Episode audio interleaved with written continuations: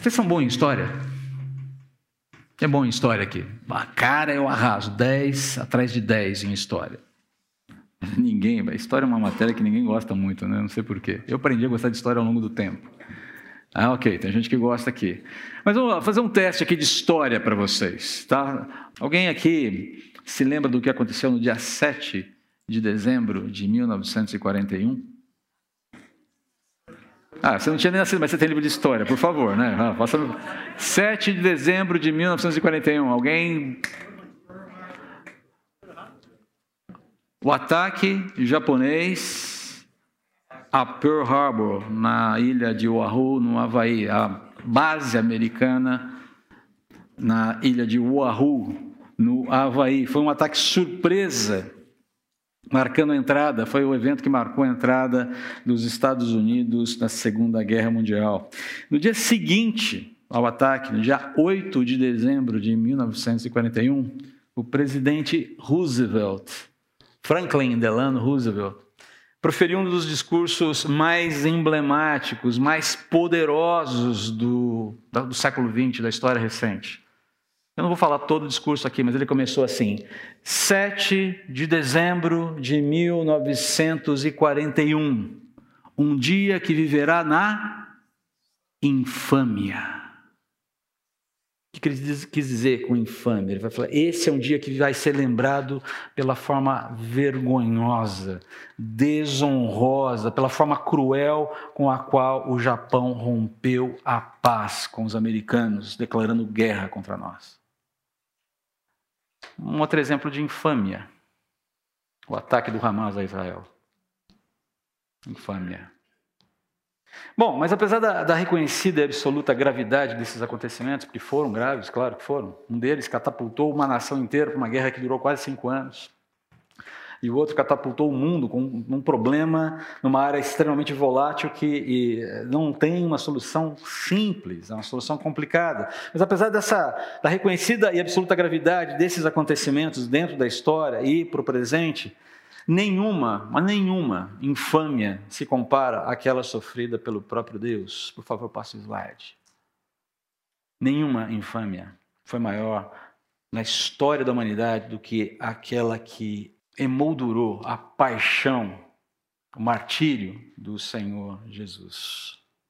Na verdade, a sexta-feira da paixão é quando o martírio de Jesus é, de fato tem início, o martírio, o sofrimento mais agudo de Jesus. Essa foi a maior infâmia da história da humanidade. E não poderia ser diferente, não havia como ser diferente, mas nem por isso foi menos infame. Ok? Ao mesmo tempo, a carta de Hebreus não é a carta que nós estamos estudando, ela fornece informações importantes sobre esse martírio, sobre esse sofrimento de Jesus, informando que ele foi aperfeiçoado no sofrimento. A gente precisa entender um pouco esse negócio. Olha só o que o autor de Hebreus fala: nos dias de sua carne, ou seja, enquanto esteve vivo, habitando sobre a terra, antes da sua morte, antes da sua ressurreição, Jesus ofereceu orações e súplicas com altos clamores e lágrimas àquele que o podia salvar da morte. A quem nós estamos nos referindo aqui? Ou a quem, a quem o autor de Hebreus está se referindo aqui? Ao Pai. A pessoa do Pai dentro da Trindade. O Filho clamando ao Pai. Nós vimos isso a semana passada. E foi ouvido por causa da sua reverência. Foi ouvido mas não foi atendido. Embora fosse filho, aprendeu a obediência através do que? Sofreu. E sendo aperfeiçoado, o que é isso? Já vamos ver. Tornou-se fonte de salvação eterna para todos os que lhe obedecem, sendo designado por Deus sumo sacerdote. O que um sumo sacerdote faz? O que um sacerdote faz por alguém? Ele representa as pessoas diante de uma autoridade superior, ou seja, da, da divindade. É isso que um sacerdote faz em qualquer religião. Ele é uma espécie de representante perfeito. Ele fala com Deus em nome de. E ele se torna, só se torna o sumo sacerdote perfeito, ou seja, aquele que, diante do Pai, dentro da própria relação trinitariana, intercede pelos homens. Interessante isso, não é? Ele se torna sumo sacerdote. O seu sofrimento, a sua obediência, ser aperfeiçoado em todo esse processo é fonte de salvação eterna para todos também que lhe obedecem. Perceba que a obediência está muito presente aqui nesse texto. Mas vamos em frente aqui. O que essa informação está dizendo aqui, basicamente, as razões para Jesus ter enfrentado o sofrimento até a morte foram, em primeiro lugar, plena obediência ao Pai até a morte. E, em segundo lugar, plena empatia com o ser humano. E aí, se você quiser usar uma outra palavra mais simples, pode usar a palavra amor. Jesus teve uma total identificação com as fragilidades do ser humano, que foi é, essa, essa identificação ela foi autenticada pela profunda experimentação que ele teve no sofrimento. O Deus cristão o filho, a pessoa do filho aqui, eu me refiro, à pessoa do filho, ele sofre, ele sangra, ele morre por obediência e por empatia. Ok? É disso que nós estamos falando aqui. Agora, como é que isso tudo ocorre na prática? E que lições, eventualmente, a gente pode extrair de um dia marcado pela infâmia? O maior dia marcado pela infâmia, o dia de maior infâmia da humanidade. Vamos começar aqui então, voltando para o nosso texto. Nós estamos estudando, para aqueles que nos visitam aqui pela primeira vez, estamos estudando o Evangelho de Marcos, já estamos no capítulo 14, caminhando para o capítulo 15, já é, apagando as luzes dessa série que nós chamamos Extraordinário, referindo-nos ao Senhor Jesus, ao Deus encarnado que veio para nos salvar com a sua morte e ressurreição. E aqui eu vou procurar passar de forma bastante rápida no texto, porque nós fazemos, faremos um arco mais, mais longo hoje, eu quero ser bastante objetivo aqui e irmos direto às informações que são importantes para a gente aqui. A primeira cena aqui é Jesus ainda no Getsemane. Nós nos lembramos que ele estava intercedendo ao Pai no, no, texto passado, ele estava ali no Getsemane com os discípulos, os discípulos caem no sono, Jesus clama que eles estejam vigilantes, e quando, ah, pela, depois da terceira vez em que Jesus tem uma, uma sequência de orações, chama a atenção dos discípulos, é, ele fala: agora chega, o traidor se aproxima. Ele está se referindo a Judas. Judas está chegando, e não está chegando sozinho. Perceba o que o texto fala: no mesmo instante, Logo depois daquele momento que Jesus diz: basta, o traidor se aproxima. E não, Jesus não fala isso para se livrar do perigo, Jesus vai ao encontro dessa situação. Enquanto Jesus ainda falava, Judas, um dos doze, chegou com uma multidão armada de espadas e pedaços de pau. Tinham sido enviados pelos principais sacerdotes, mestres da lei e líderes do povo. Tenta montar a cena na sua cabeça já. O traidor havia combinado com eles um sinal: vocês saberão a quem devem prender quando eu cumprimentar com um beijo. Então poderão levá-lo em segurança. E levá-lo em segurança aqui não é levá-lo protegido, é levá-lo firme até o destino dele. Assim que chegaram, Judas se aproximou de Jesus, Rabi, quer dizer mestre, e o beijou. Os outros agarraram Jesus e o prenderam. Mas um dos que estavam com Jesus puxou a espada e feriu o servo do sumo sacerdote, cortando-lhe a orelha. Jesus perguntou: Por acaso sou um revolucionário perigoso? E você vai ver outro revolucionário perigoso ao final dessa, desse arco que a gente vai trabalhar hoje: Barrabás. Por acaso sou um revolucionário perigoso para que venham me prender com espadas e pedaços de pau? Por que não me prenderam no templo? Todos os dias estive ali no meio de vocês ensinando, mas essas coisas estão acontecendo para que se cumpra o que dizem as Escrituras. Aqui Jesus está se referindo às profecias mencionadas em Isaías 53, mais especificamente, versículo 12. Então todos o abandonaram e fugiram. Um jovem que o seguia vestia apenas um lençol de linho. Quando a multidão tentou agarrá-lo, ele deixou para trás o lençol e escapou nu. Perceba aqui quais são os primeiros sofrimentos da paixão de Cristo: traição, covardia, intimidação, prisão arbitrária e abandono. Esses são os primeiros elementos que cercam Jesus ainda no jardim, no lugar em que ele acabou de orar a Deus, ao Pai, pedindo que ele fosse liberto desse cálice de aflição. E na sequência que você tem é justamente o cálice de aflição sendo aplicado a Jesus. Traição, covardia, intimidação, prisão arbitrária e abandono fazem parte desse componente, desse aperfeiçoamento do sofrimento de Jesus que faz com que ele possa se identificar com a nossa humanidade. Percebe o ponto? Como homem, como ser divino humano, na sua humanidade Jesus experimentou a traição, ele experimentou a covardia, ele experimentou a intimidação, ele experimentou a prisão injusta e arbitrária. Não foi condução coercitiva, foi prisão mesmo. Taque-lhe uma algema e leve-lhe preso. E abandono. O último versículo é surreal. A ênfase não está na nudez do discípulo, mas na sua pressa de fugir, ao ponto de sair sem roupa. Provavelmente estava só com uma túnica de linho e naquela agonia de pegar todo mundo, encarcerar todo mundo, pegaram a veste e a veste ficou na mão.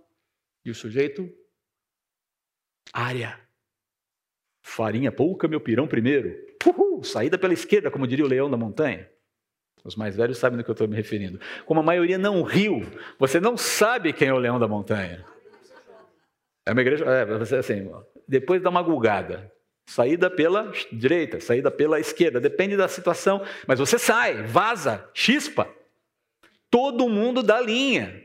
Agora perceba que Jesus ele é, é, é, ele é confrontado com uma situação extremamente vexatória aqui. A traição aqui ela é vergonhosa, ela é infame, porque Jesus é identificado com um sinal de carinho. É a coisa mais é, antagônica ou, ou, contraditória, são sinais mais contraditórios que alguém pode oferecer. Trair você demonstrando carinho. Eu amo você, enquanto isso você vai enfiando uma faca, uma adaga. Você é tão querido, eu te amo tanto, morre desgraçado. Foi exatamente isso que aconteceu aqui. O beijo era um sinal, era, um, era uma manifestação de respeito, de profundo respeito. Perceba todo esse tratamento todo esse, esse, esse protocolo, ele visava exatamente o oposto. E Jesus já sabia disso. Então perceba, essa identificação de Jesus conosco passa por esses capítulos bastante estranhos da vida. Por esses momentos em que ele sente no seu corpo, ele sente na sua pessoa, ele sente no seu coração, nas suas emoções, a agressão de formas variadas, cheias de sofisticação e vernizes, que nós também enfrentamos muitas vezes, mas talvez não na mesma dimensão. Imagina você sendo cercado por uma turma armada dizendo: pega o cara, rende o cara, pre e leva o cara preso. Imagina você, uma, aqui é uma multidão, não era pouca gente, não eram cinco, seis ou sete. Era uma galera black bloc, meu. E os caras vão para quebrar. Ai de quem tentar resistir. E aquela história, né? Covardia, porque em grupo todo mundo é mais corajoso, na é verdade? E Jesus dá. Qual é o contraponto aqui de Jesus? Como a obediência de Jesus se manifesta nessa hora de uma maneira muito bonita aqui.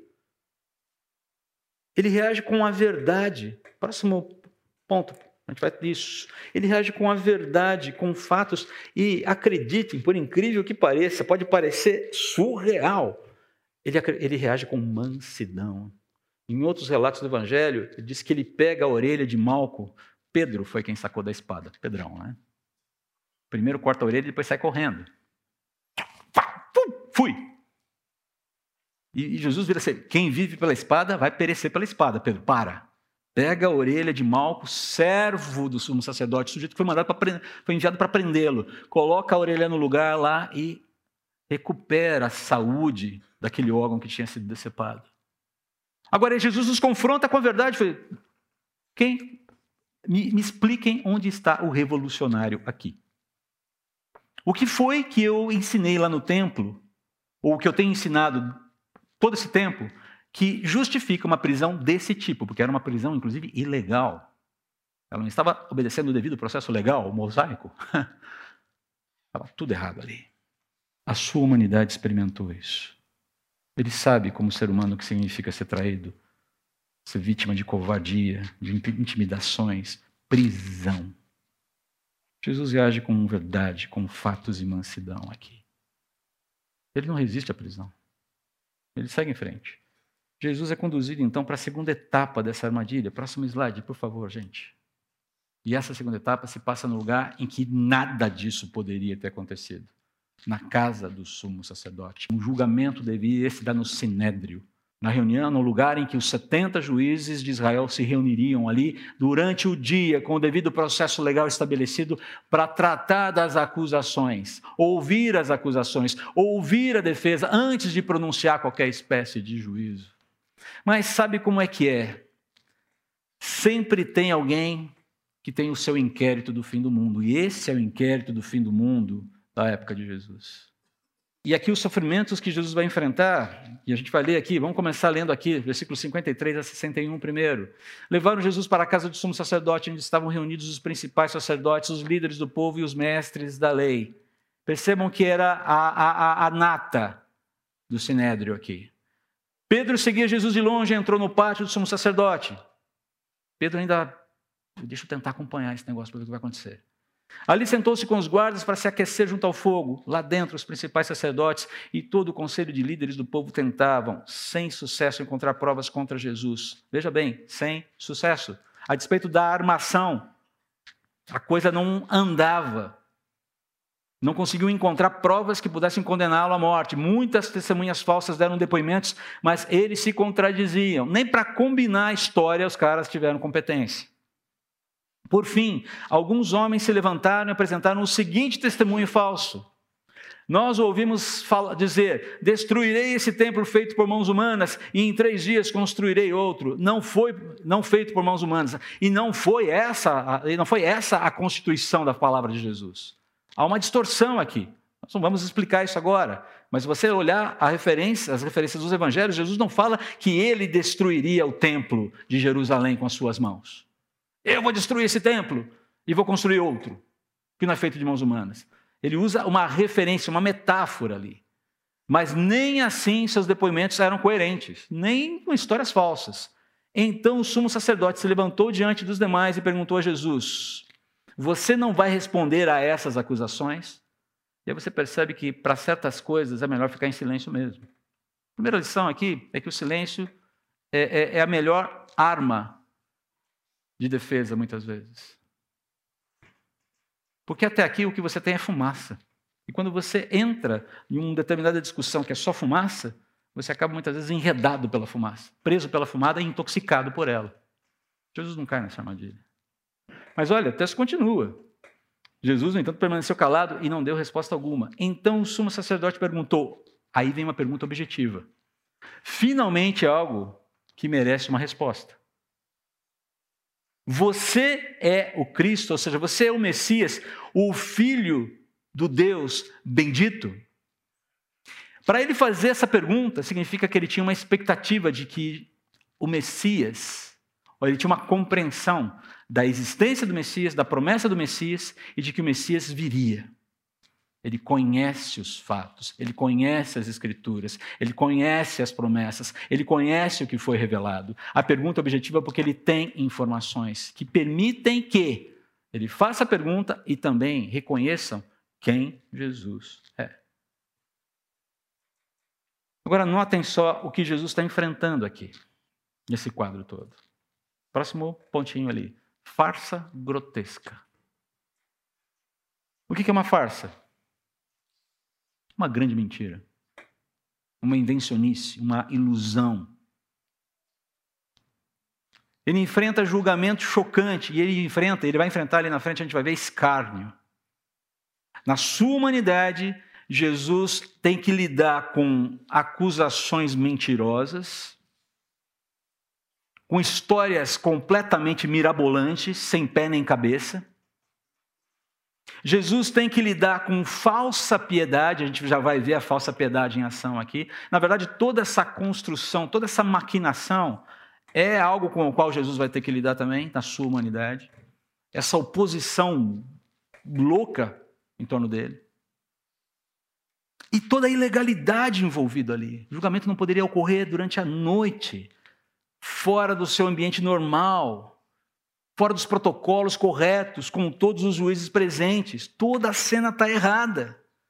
Mas se a cena já está arranjada, mas se a, na verdade, se a, a, a, a sentença já está arranjada, o que são algumas provas a mais ou a menos, na verdade? Quem precisa de coerência de provas?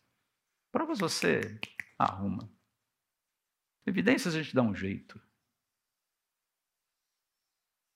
Essa é a cena que Jesus está vivendo aqui. Essa farsa, toda essa montagem, toda essa cena grotesca.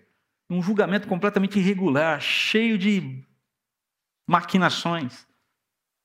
Nada de novo no mundo, não é verdade? E escárnio, a gente vai ver daqui a pouco. Como a obediência de Jesus e a sua, a sua é, empatia se manifestam aqui. Veja bem, empatia pelo ser humano de uma forma geral. Começa com a resposta de Jesus: Eu sou. E essa resposta aqui é uma resposta carregada de significado. E olha só, ele não fica só no eu sou. Ele fala, e vocês verão o Filho do Homem sentado à direita do, de Deus Todo-Poderoso e vindo sobre as nuvens do céu. Olha a reação de falsa piedade no versículo 65. Então o sumo sacerdote rasgou as vestes e disse: Que necessidade temos de outras testemunhas? Todos ouviram a blasfêmia. Qual é o veredicto? E todos julga, o julgaram culpado e o condenaram à morte. O condenaram à morte, mas não definiram que tipo de morte. Preste bem atenção aqui. E tem alguns protocolos para seguir ainda. Então, alguns deles começaram a cuspir em Jesus. Vendaram seus olhos e lhe deram socos. Profetize para nós, a ideia de profetizar. Profetize quem está batendo em você. Pá! E dá-lhe um catiripapo no meio da testa. Vamos lá, você não é o Messias? Você não tem toda a informação? Você não é o cara? Dá-lhe um soco. Quem foi que bateu em você? Foi nesse nível o escárnio. E eu não sei se você já recebeu uma cusparada no rosto, mas não é nada agradável. E não é só uma sensação desagradável, é o que isso comunica. É um profundo desprezo. É isso que um cuspe numa pessoa significa. Eu desprezo você, a tal ponto de achar que você não merece viver. Na sua humanidade, Jesus experimentou tudo isso: pontapés, soco, tijolada, cusparada que é interessante, o que mais me chama a atenção nesse momento é essa reação. O que Jesus fala, primeiro o que Jesus fala aqui sobre essa, a, a, essa afirmação de Jesus, eu sou. Perceba que Jesus limita-se aqui, e aqui a gente pode trocar de novo o slide ali, né, onde entra a questão da obediência e a empatia. Jesus limita-se aqui a reafirmar sua identidade.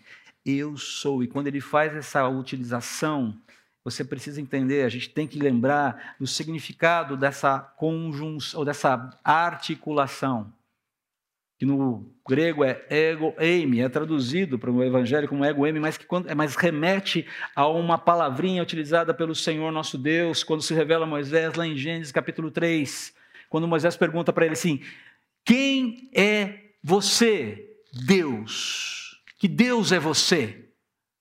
Para que eu volte para o Egito enfrente as divindades do Egito e diga ao povo de Israel que você vai libertá-los. E Deus vira assim: Adonai.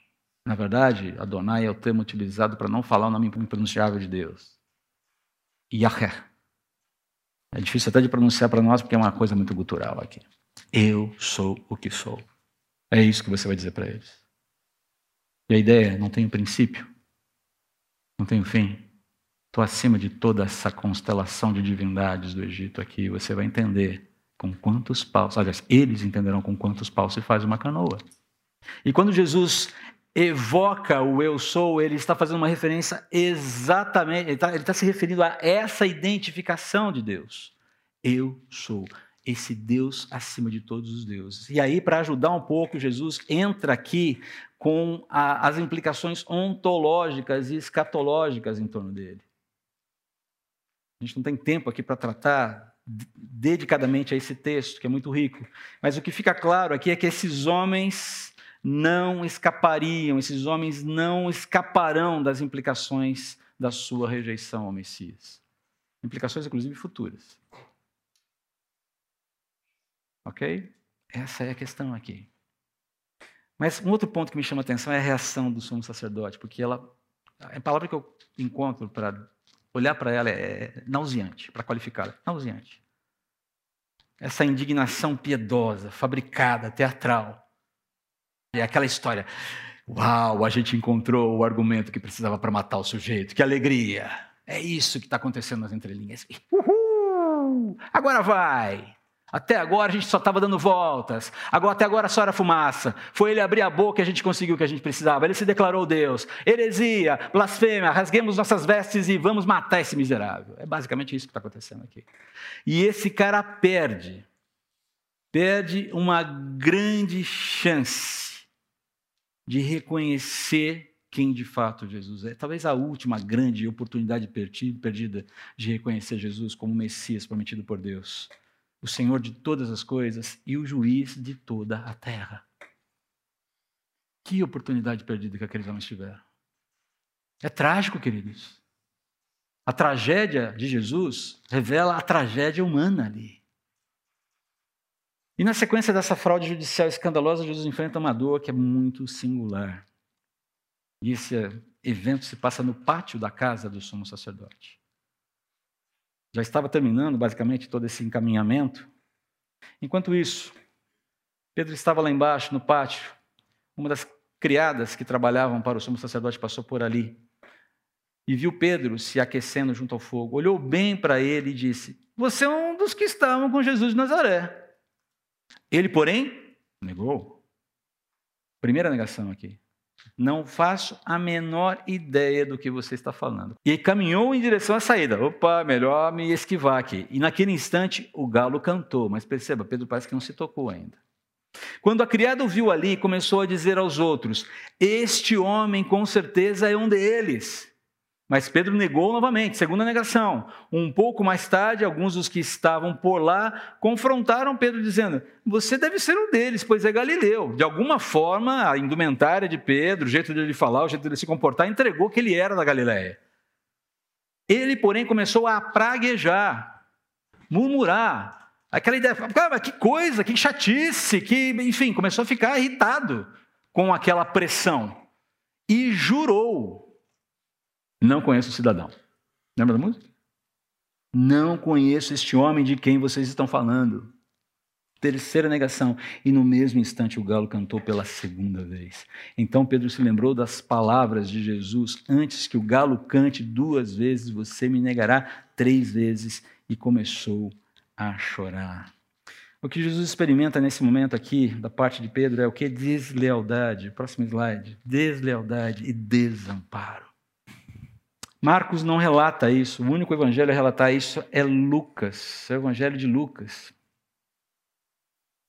Mas o fato é que Lucas diz que nesse momento em que o galo canta, Jesus se vira, Jesus já deveria estar no pátio ali, sendo preparado para ser levado ao pretório, que é a nossa próxima cena. E naquele momento Jesus para, ele se vira na direção de Pedro e olha bem dentro dos olhos de Pedro. Nós não sabemos o que esse olhar comunicou. Eu tenho aqui uma sugestão. Primeiro, perceba, Jesus está lidando com deslealdade e desamparo do amigo que lhe jurou fidelidade. Ainda que todos te abandonem, eu não te abandonarei. Na sua humanidade, Jesus sentiu a dor de ver o amigo mais próximo, aquele que diz: Eu vou com você até o fim, negar essa possibilidade. Veja bem, a gente não está falando de alguém que não passou por isso, ou que passou. Não, ele viveu isso, ele viveu isso na pele e olhou nos olhos daquele que prometeu fidelidade e agora simplesmente estava pulando fora do barco. Mas como a obediência de Jesus nos ensina nessa situação? Próximo slide aqui. A gente precisa lembrar quando Pedro, ainda cheio de si, cheio de marra, chega para Jesus e fala: Eu dou conta, eu vou contigo, eu não abro mão. Jesus fala assim: Você não vai dar conta. Esse é um dos textos mais emblemáticos das Escrituras para mim, porque se você olhar ali no capítulo, 20, no capítulo 22, no versículo 32 do Evangelho de Lucas, se você puder, nós, nós não temos a projeção aqui, se você puder, senão eu vou ler, preste atenção no texto. Olha só o que Jesus fala para Pedro Versículo 31, versículo 32, capítulo 22 do Evangelho de Lucas. Ah, vendo aquela, aquela Jesus está comunicando sobre a sua entrega e, e Pedro já está falando: Eu não vou negar, eu não vou te abandonar, eu vou contigo até o fim. E Jesus fala assim para ele: Simão, Simão, Pedro, presta atenção. Satanás pediu vocês para peneirá-los como trigo. Satanás está de olho em vocês, está de olho em vocês, vocês são um alimento precioso para ele. Mas aí vem o versículo 32, que para mim é um, é um bálsamo para a alma. Mas eu orei por você, para que a sua fé não desfaleça. E quando você se converter, fortaleça os seus irmãos. Perceba que Jesus aqui está dando um encorajamento para Pedro, dizendo para ele: Você não vai dar conta, você vai me trair. E nesse momento que Jesus vira para Jesus, para Pedro, ali no pátio do, do, do sumo sacerdote, e olha para ele, eu quero crer, não posso afirmar com toda certeza, que a ideia de fazer Pedro lembrar da traição visava fazer lembrar dele: Eu orei por você. E essa oração continua valendo. Eu conheço as suas fragilidades, Pedro. Eu sei onde você, eu sei, eu sei das suas intenções, mas eu sei que você não dá conta. Eu orei por você. Eu estou atento, Pedro. Perceba que Jesus ali poderia ter muito bem falado: Pega esse cara esse Galileu, ó, ele está comigo sim, ele está negando, mas ele está comigo sim. Pode jogar ele aqui. É, vem cá, dá testemunho. Fala que eu fui um bom menino, que eu não fiz nada de errado, que eu nunca maltratei ninguém, que eu não espanquei gato, que eu não maltratei cachorro, que eu curei as pessoas. Vamos lá, Pedro, vem cá. Você estava comigo sim. Poxa vida, claro que sim. Você não foi aquele cara que pegou. Não, não, não vou falar que você pegou a espada porque eu curei o rapaz, vai ficar chato. Jesus não fala nada. Você já notou? Ele não pede o apoio daquele que disse que iria com ele até o fim. É interessante essa disposição de Jesus de olhar para quem lhe nega a mais grave e necessária fidelidade. Dizer: Você me pertence, ainda me pertence. E não ser capaz, e não produzir, não responder com ódio, com ranço, com raiva, com ira. E ao amanhecer, a infâmia ganha a força do povo e de Roma. Capítulo 15, você já tem. Amanhece em Jerusalém, e todo aquele julgamento irregular, todo aquele arranjo, toda aquela maquinação é levada agora das mãos dos líderes romanos para as mãos de Roma. E você vai entender por quê. Primeiro versículo apenas por enquanto. Próximo slide, por favor. De manhã, bem cedo, os principais sacerdotes, de novo, perceba, é a terceira vez que você vê desde o início da mensagem, desde, desde o início desse texto. Todo o alto conselho se reuniram para discutir o que fariam em seguida. Então amarraram Jesus e o levaram e o entregaram a Pilatos. E aí você vai para o texto de João, próximo slide, por favor, que está ali, para a gente entender, são, são textos correlatos. Então Pilatos saiu e perguntou-lhes: Que acusação vocês apresentam contra esse homem? Eles lhe responderam: Se este homem não fosse um malfeitor, não o teríamos entregue a você. A pergunta é: eles responderam a pergunta? Não faça perguntas desnecessárias. Se ele não estivesse aqui, ele, ele está aqui porque ele é um criminoso. Ponto. Como? Olha o inquérito do fim do mundo aí. Mas, mas, cadê o ato? Cadê, cadê o processo? Não, tem processo. Mas ele é culpado. Acredita em mim, a garantia sou eu.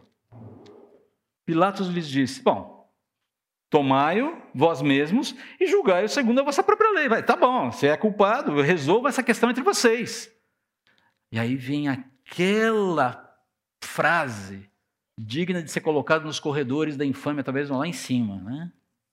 Os judeus disseram: Não nos é lícito matar ninguém. Percebam que a gente quer matar o cara, entende? A gente não pode. Só você pode.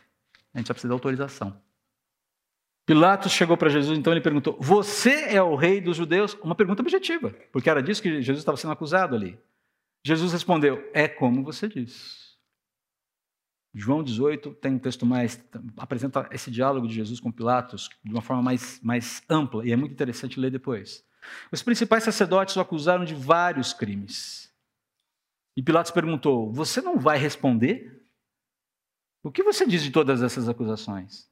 Mas, para surpresa de Pilatos, Jesus não disse coisa alguma. Perceba, quando ele chamar, foi chamado a responder sobre a sua identidade, ele não titubeou. E é nesse papel que Jesus está agora. Do Cordeiro de Deus que tira o pecado do mundo. O monarca obediente que vai seguir até a morte. E ele não vai sair desse papel ou dessa responsabilidade. Não há mais discussões. Não estou aqui para me defender, eu estou aqui para cumprir um propósito. Quem está com as rédeas nas mãos aqui? Você tem ideia? Em João, Pilatos vira para Jesus e fala assim: Você não sabe que eu tenho poder para te libertar?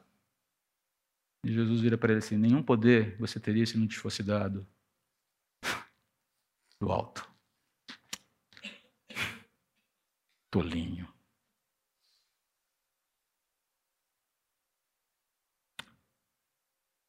A cada ano, presta atenção aqui que a história vai ficando cada vez mais interessante.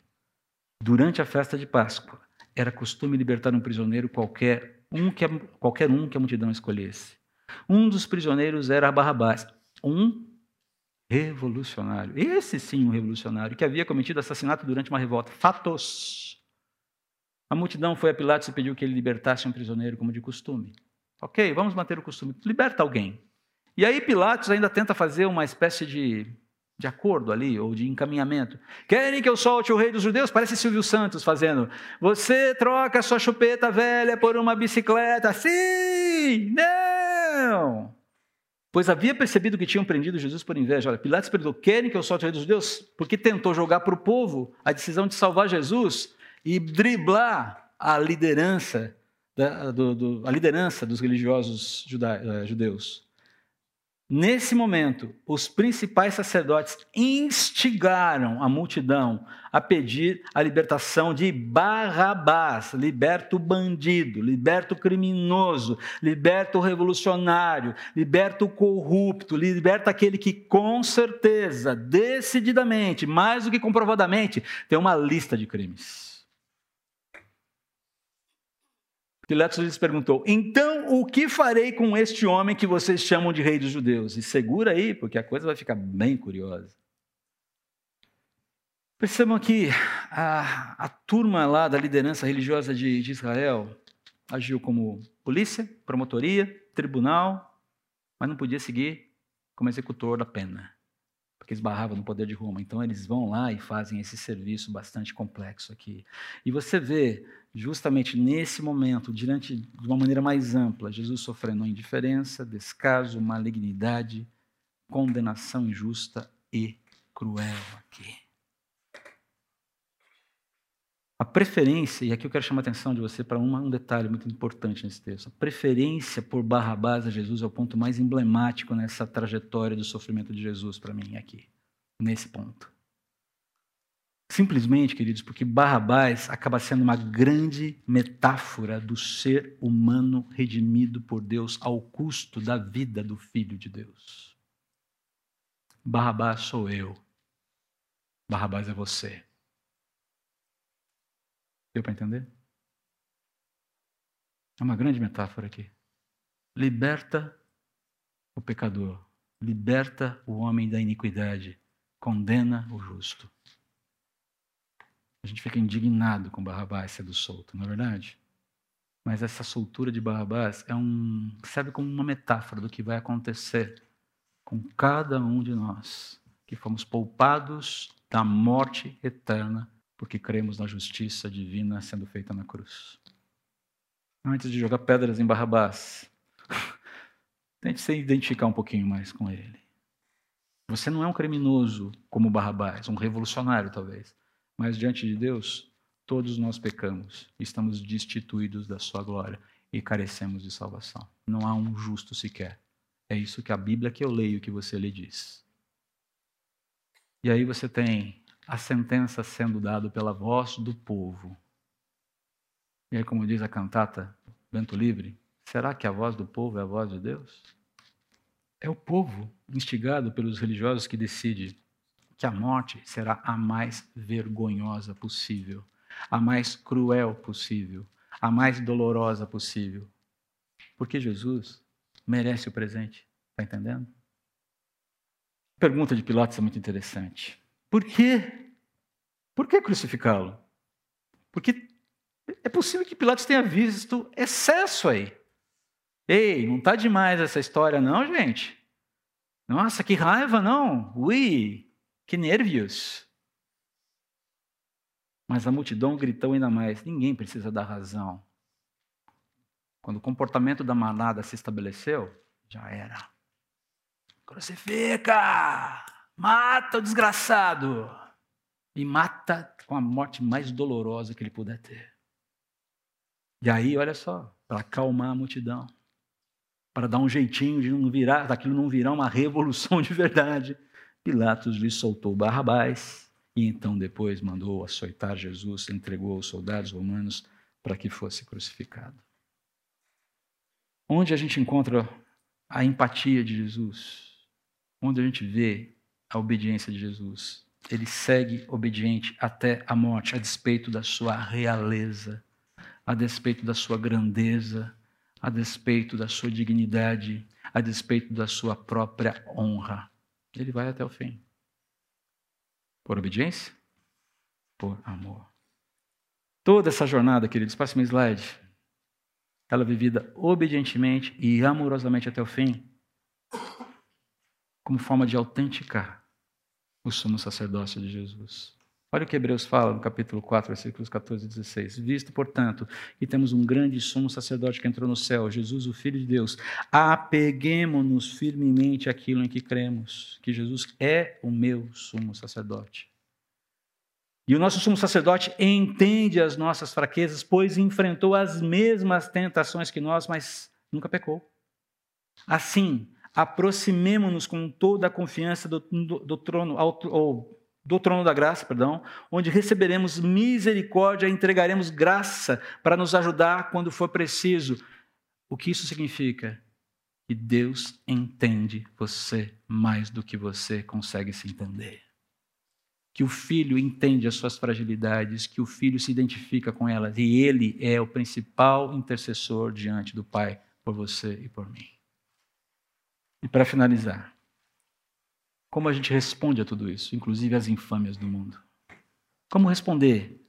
Primeiro, continuar entendendo que nós temos alguém que anda conosco e nos entende, que sabe a dor que você vive, que conhece as perdas que você já viveu, que vive os dramas da sua família, os dramas da sua masculinidade, que é, consegue entender os dramas da sua pessoa de maneira completa e viveu na própria pele todos os desconfortos, os principais desconfortos, todos eles, que a vida pode oferecer para um ser humano.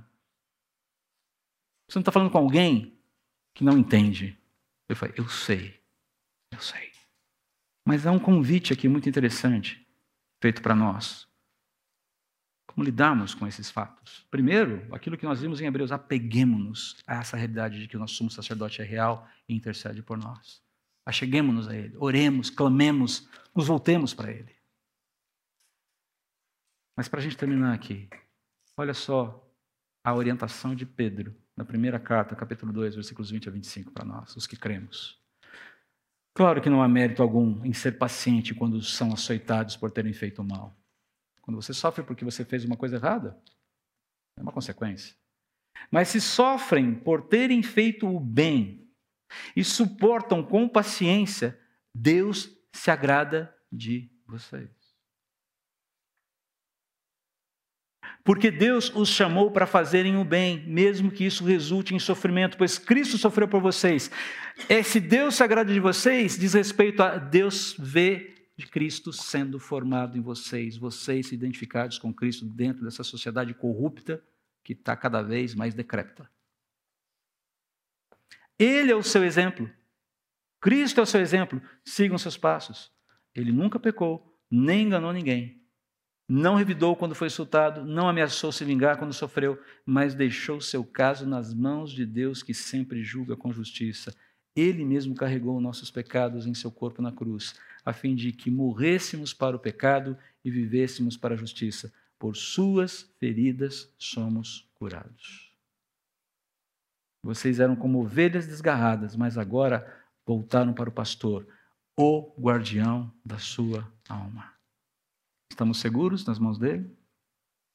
E Deus se agrada muito quando nós estamos vivendo no nosso dia a dia as similaridades da vida do Cordeiro. É isso que nos é proposto.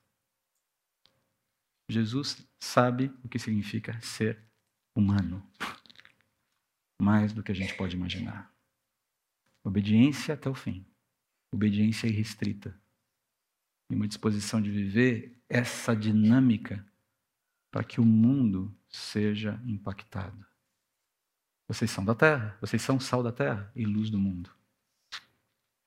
O chamado à obediência e a obediência ao chamado é que faz com que a nossa luz brilhe totalmente no mundo que jaz no maligno e que clama por esperança, clama por respostas. Seremos obedientes? Estaremos dispostos a sofrer? Estamos? Somos? Eu quero pedir licença e desculpas para os meus amigos da banda, mas nós vamos, como na semana passada, encerrar o culto com uma oração. Não é nada contra vocês, nem contra a música, mas eu quero terminar assim, deixando que a palavra reverbere no coração. Senhor Jesus, eu peço ao Senhor que nos infunda coragem e disposição para te obedecer, ainda que isso nos custe muito. Nos ajude a viver essa obediência de tal forma que a empatia pela tua criação seja gerada no nosso coração, no nosso peito, na nossa alma, na nossa mente. Ao ponto de nos importarmos, sim, com as pessoas que estão perdidas. Mais do que falamos, mais do que pronunciamos. Nos importarmos de verdade, nos importarmos para valer. A começar com o nosso primeiro campo missionário, a nossa casa.